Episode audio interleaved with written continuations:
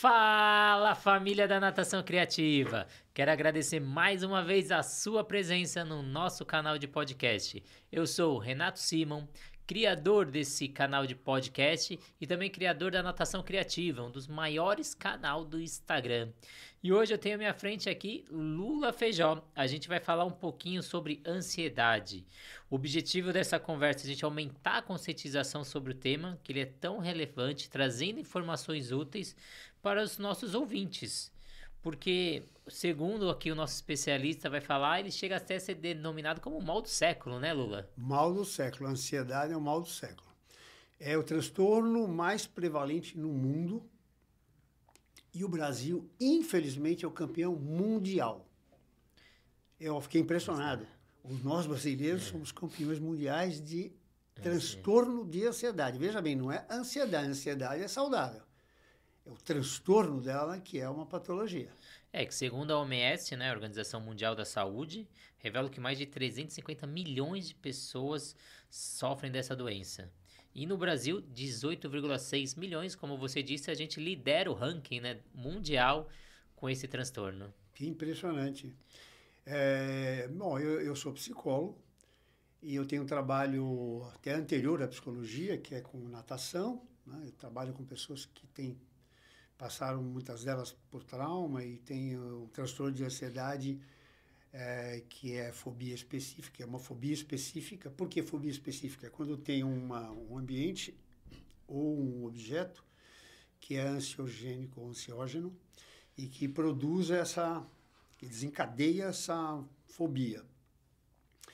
E aí eu fui aprendendo né, com a psicologia e com o trabalho que eu já vinha é, desenvolvendo é, com transtorno de ansiedade, eu me tornei um especialista. Eu fiz um curso de, dentro da psicologia, um curso de especialista é, em transtorno de ansiedade ou especialista em, em TCC, né, terapia que, que é uma das terapias eficazes para lidar com essa questão. Não fiz, mas eu tenho esse longo percurso com a ansiedade. Então, ah, o que, que é ansiedade? É um tempo psicológico. ansiedade é um tempo, não cronológico, não é um tempo matemático do relógio. Né? É um tempo psicológico de antecipação, de urgência, de futuro. A, casa da ansiedade é o futuro. É o futuro como se fosse um buraco negro nos puxando, puxando todas as nossas energias, todo o nosso pensamento e atrapalhando nossas ações, porque a ansiedade é, ela, imagine uma curva de Gauss, né? uma curva, enquanto a ansiedade vai subindo até o topo da curva, ela é adaptativa e funcional. Quando ela passa desse ponto, ela é desadaptativa e disfuncional. Então, a, a ansiedade é uma, uma, um excelente recurso nosso de sobrevivência para nos preparar para desafios. Porém, quando ela se exacerba, quando ela é muito intensa, ela nos inibe, ela, ela produz um rebaixamento das nossas qualidades físicas e cognitivas. Então, nós estamos falando de transtorno. Ansiedade, estresse e medo costumam ser vilões, eles não são vilões. Eles são todos ah, instrumentos, costumo até dizer que nós deveríamos agradecer, assim, na, na, ajoelhadinho na cama, assim, ao, antes de deitar e depois, após uh, acordarmos, agradecer o medo, o estresse e a ansiedade que são eles que, que nos uh, preparam para todos e todo e qualquer desafio da vida. E queria que você falasse um pouquinho sobre os sintomas comuns da ansiedade. Você já falou que é uma preocupação, né? Você se preocupar com algo que ainda vai vir. Mas quais são os principais sintomas que a gente pode destacar? Você pôs o simbolismo é, da água avançar, Deixa eu ver. Ah, tá os principais sintomas. sintomas. Olha um sintoma aqui. Olha o outro. Estou brincando. Mas então, a ansiedade ela produz uma alteração fisiológica é, bastante importante. Né? Sudorese nas mãos, é, taquicardia, é, pupila se dilata, a pessoa fica começa a ficar um pouco pálida, porque ansiedade e medo são primos. Né? andam de mão dada. São bem parecidos. Então, é, é, é as reações fisiológicas, aquela, aquele, aquelas borboletinhas voando aqui na barriga, né? é, uma certa tensão muscular, uma apreensão, como se fosse lutar, né? Mas aí que tá, tem uma, falando em lutar, quando nós temos o medo, o estresse a ansiedade, e nós estamos agindo de acordo proporcional a, a esse estímulo produzido pelo medo, estresse e ansiedade, é saudável. Mas acontece que nós, na modernidade, nós temos ansiedade e a gente não sabe nem onde está o desafio. Chama de ansiedade, é uma das ansiedades, ansiedade generalizada, transtorno de ansiedade generalizada. Então, ficar sentado numa cadeira com o laptop na frente e você ter uma mobilização fisiológica de ansiedade, de medo, de estresse, como se tivesse um leão na tua frente, e o leão não está ali, é um laptop. Então, é isso que produz a doença, produz a patologia. Né? Tem um, uma, um, um, psiquiatra, se não me engano, foi o Gaiarsa, José Ângelo Gaiarsa, falecido, ele falava, está com pressa, corra. Então, parece uma frase banal, mas isso pode ser um remédio para a ansiedade. Você está com pressa? Corra. Então, você está pondo, você está mobilizando aquela, aquela adrenalina, aquela toda aquela fisiologia mobilizada que eu já comentei, para uma ação. Ela está sendo propulsora de uma ação. E quando não tem correspondência? Quando ela começa a ficar generalizada, você perde o sono, você come ali sem mastigar, em 15 minutos, porque está atrasado. Muitas vezes não está nem atrasado. Tem gente que nas férias tem o mesmo comportamento que tinha, que tem na, no trabalho. E você fez uma relação muito interessante. Tá atrasado, corra. Tá com pressa, corra. Tá com pressa, corra. corra. E a gente pode dizer. Agora tá com. Perdão, tá com pressa ficar sentado, vai ter problema. É. E a gente pode ter essa relação também da atividade física com ansiedade. A atividade física ela auxilia aí nesse processo Muito. de. Hoje, na saúde mental, nós psicólogos e os psiquiatras, nós somos profissionais ligados à saúde mental, nós preconizamos a, como um remédio, entre aspas, a, a atividade física. Porque nós, nós somos atividade, a vida é atividade física. Ah, ah, mas posso me alongar um pouquinho mais? A vida é atividade física. Então, existe uma, uma mobilização fisiológica, né? que, é, se vocês quiserem se aprofundar nisso, só fazer uma, uma, uma, pesquisa na internet, o que, o que acontece, né? quais são os ganhos fisiológicos, quais são os ganhos psicológicos, né? a, a mobilização de, de neurotransmissores, né? como, por exemplo, a endorfina. Tem um outro que eu não sei se eu vou lembrar, tem um outro que está tá sendo pesquisado agora. Infelizmente, eu, eu, eu, eu, não vou lembrar, mas tem um outro neurotransmissor que é mobilizado no exercício, que é, uh, um, um, como eu disse, um remédio né, que vai compor todo uma, uma, uma, uma um, um atendimento, né, digamos, para pessoas que têm transtorno, que têm algum tipo de transtorno. Se eu não me engano, é irosina, né? Que eles... Irosina. É irosina. Então, então, atividade física, sim. É uma, é, é, tá quase como carro-chefe já. Inclusive, tem um, um, psiquiatra, Marco Antônio Abud, que ele cita uma, uma, uma pesquisa que é, ansiolítico, agora não, não, se usa para ansiedade, se usa o antidepressivo mesmo. Né? O antidepressivo, é, comparado com o efeito da atividade física, é praticamente igual e não tem recidiva. Então, quando para o remédio, você tem, você tem uma recaída. É, com, a, a, com a atividade física, é, essa, essa, lógico, tem que continuar fazendo, né? Mas, assim, não é um remédio, é uma maneira de viver, é um modo de viver. Então, a pessoa vai ter uma continuidade de, de, de saúde, de transformação da sua maneira de viver, através do, da, da atividade física, muito mais eficaz e sem psicofármaco, sem medicamento, é, sem químico. Tivemos diversas pessoas que sentaram... Químico de fora para dentro, né? exógeno. Tem químico é, endógeno. É, tivemos diversas pessoas que sentaram nessa cadeira de estar sentado, que falaram do benefício da atividade física é. para diversas doenças. Teve um rapaz, o Igor, que falou da importância da atividade física na prevenção do Covid, ou até mesmo para potencializar os efeitos da vacina. A gente teve a Michelle Wada, criadora do movimento Médicos Atletas, que é um movimento que promove e ela estimula a atividade física como prevenção e até cura de algumas doenças. Então, uma área médica ali com um movimento muito interessante. Para quem não conhece, vai lá no Instagram, arroba médicos atletas. E eu queria que você falasse quais são as principais causas dessa ansiedade. O que, que pode provocar essa pessoa que está em casa com ansiedade ou conhece alguém? Causas de ansiedade são várias. É, como eu disse, se você não vive no presente, você vive projetado para o futuro, você vive querendo antecipar as coisas, né? se pré-ocupando, você vai deflagrar essa, esse, você vai mobilizar é, todo um preparo físico barra psicológico. A gente não, não, não, temos essa separação, essa dicotomia de cabeça e corpo e mente, né? É, a gente usa essa explicação de forma didática, mas nós, como ser, né?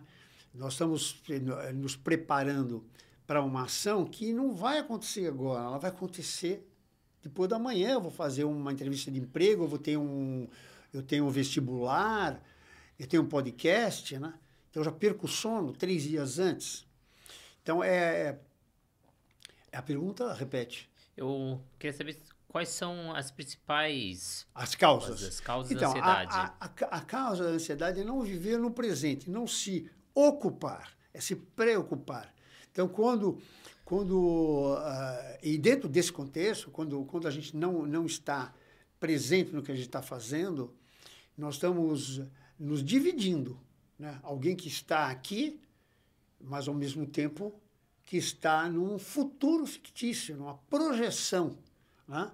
E isso é muito comum nos dias de hoje, devido aos intensos e variados estímulos principalmente tecnológicos, que começam a, a nos cobrar né, o, a atividade constante e, e, e, um mundo de informações, né, uma avalanche de informações, como se nós tivéssemos que haver, nós, nós, nós, como se nós tivéssemos uma certa responsabilidade ou um compromisso com tudo isso que despejam em cima de nós. Então, até que, que nós. É, a, a, causa da ansiedade começa. Começa não, ela, ela nasce daí justamente porque nós não temos essa capacidade de discernir o que é nosso, nosso lugar no mundo, e o que é do, dos outros. Não que a gente não possa ajudar os outros, mas ter, um, ter uma, uma, uma compreensão do, das, das coisas, das questões que você pode atuar, que você pode é, resolver, e daquelas que você não tem condição de resolver. Como, por exemplo, as leis naturais, ou um problema que tem lá no outro país. Você pode, pode participar, você pode doar um dinheiro, por exemplo, para o Médico Sem Fronteira. Então, vá e faça. Mas é, o que você não pode fazer, você não se ancore aí. Não se ancore aí, porque é sofrimento sem solução. Não sei se eu consegui responder. Sim. E tem alguma medida preventiva, algo que a pessoa aí do outro lado consiga fazer para diminuir essa ansiedade diária? Meditação. Respiração. Quando fala meditação, muita gente fala, ah, eu não consigo. Bom, quem disse que não consegue tem razão, né? É, então, a meditação nada mais é do que nós, mesmo que seja por um minuto no início, a gente pare um pouco.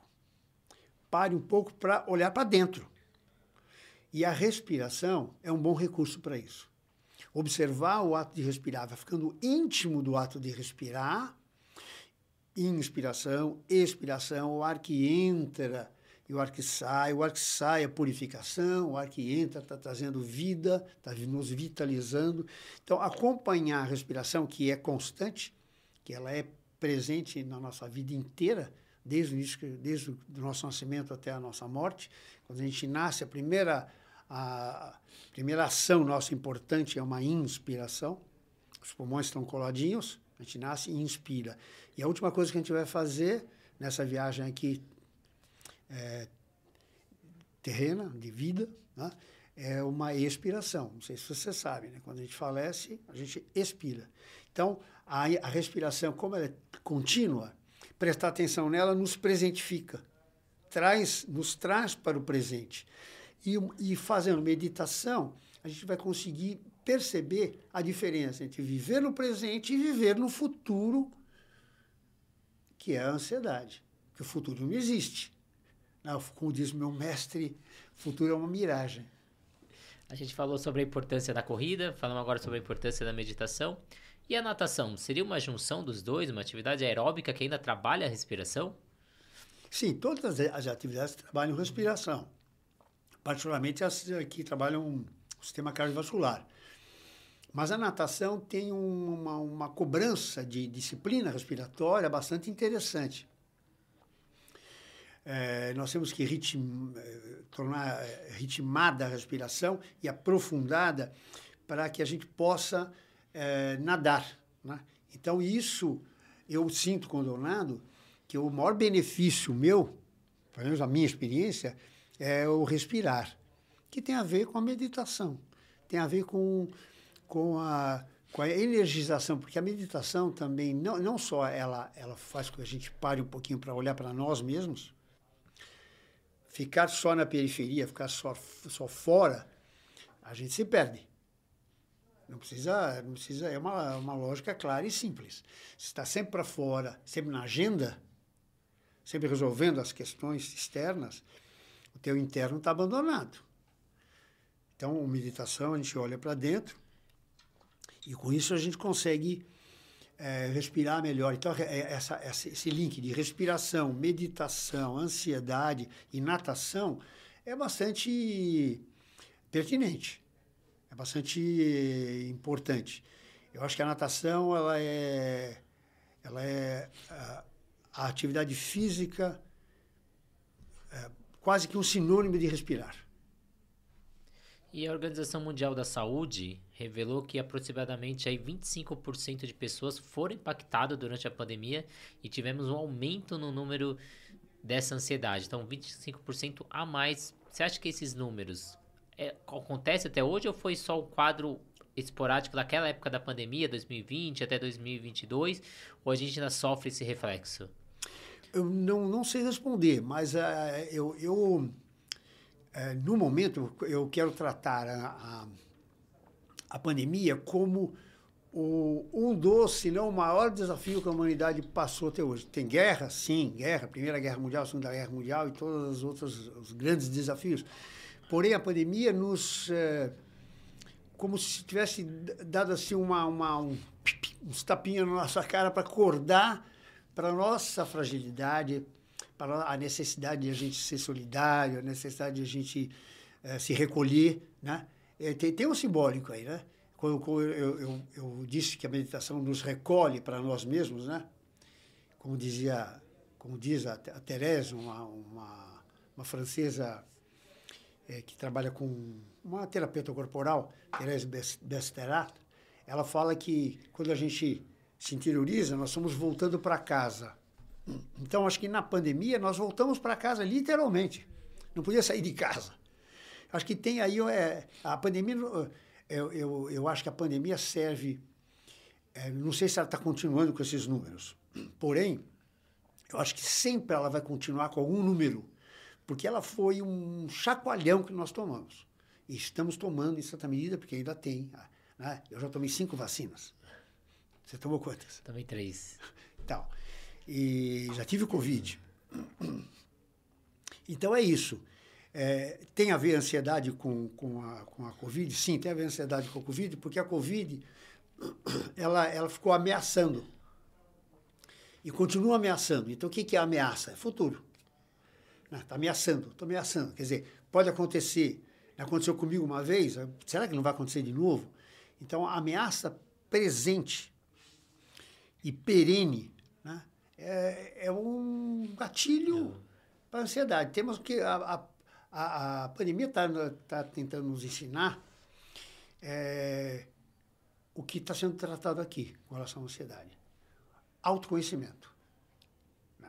Auto, o que, que, é, uma, o que, que é a pandemia geral? O que, que é a nossa pandemia? O que foi a pandemia para você?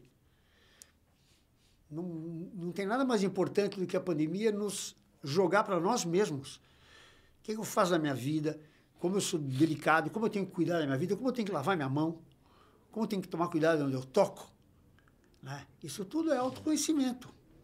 Então, eu acho isso que é, que é, que é a grande importância da pandemia para mim.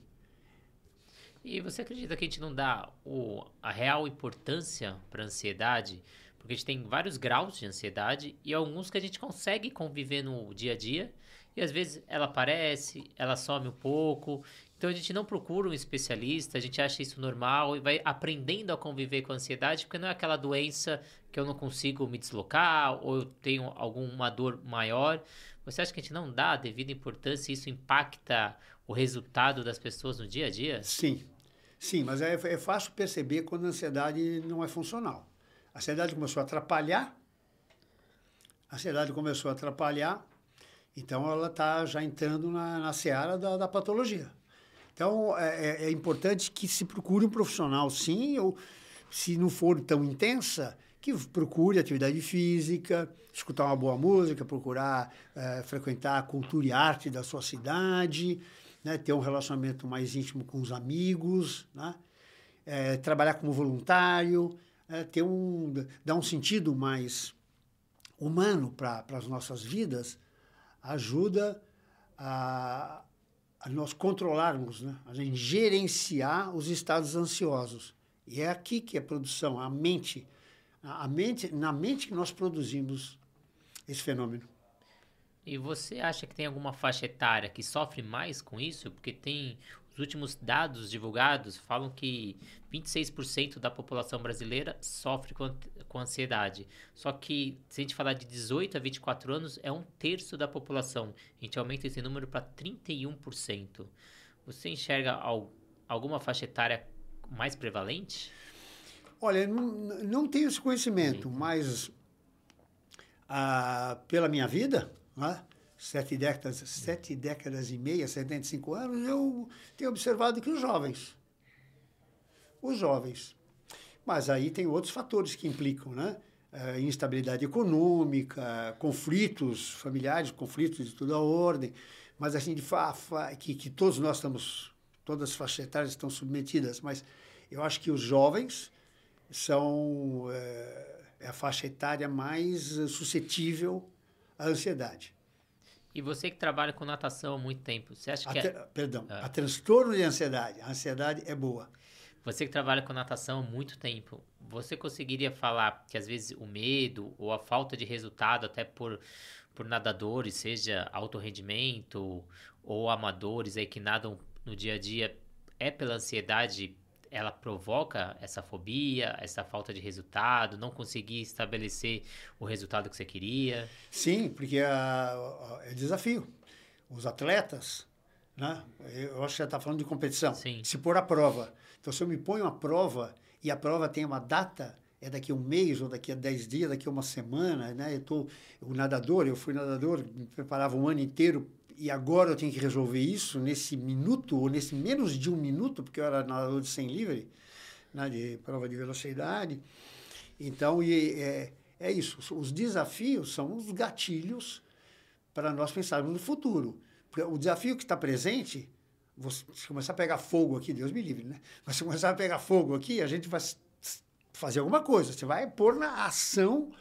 Agora, quando é no futuro, como é que você vai agir? Você vai ficar ansioso. E aí a ansiedade vai se intensificar. Né? E eu queria, para a gente caminhar aqui para o nosso final, mensagem que você deixaria para quem está em casa que ou percebe que está sentindo um pouco de ansiedade, esse transtorno. Que, que mensagem você deixaria para o pessoal que está aí de casa? Que procure um especialista. Se a ansiedade é muito intensa, tem que ser alguém da saúde mental psiquiatra e psicólogo, psicoterapia. Se a, a ansiedade não está tão intensa, faça uma autocrítica. Tá? Procure é, significar sua vida, fazer atividade física, né? buscar um sentido existencial que seja é, estimulante. Né? Eu acho que é isso, mas é, é de forma simples, quem quem lida com transtorno de ansiedade, quem pode te ajudar mesmo, de fato, são profissionais da saúde mental. Repito, psicólogos, psiquiatras. Lula Feijó, queria agradecer mais uma vez a sua presença, deixando aqui os seus canais aí para quem quiser te procurar. Você já fez duas entrevistas com a gente, falou um pouco do método Nadar Sem Medo, falou sobre a magia, a importância do contato com a água e agora a gente falando sobre a ansiedade. Um recado final? Deixar os seus contatos, suas mensagens finais. Olha, o, o contato mais eficaz é o WhatsApp. Também tem a, o Instagram, arroba psicoterapia positiva, arroba psicoterapia positiva, e o WhatsApp. Então, eh, quem quiser conversar, eh, eu costumo oferecer uma entrevista de acolhimento gratuita, online. Então, quem quiser conversar, saber alguma coisa, se aprofundar no que a gente, nas questões que nós ventilamos aqui, será um prazer. E o recado final é autoconhecimento. É, procurem é, não só sair para fora do mundo, né? É, esteja no mundo, não seja o mundo.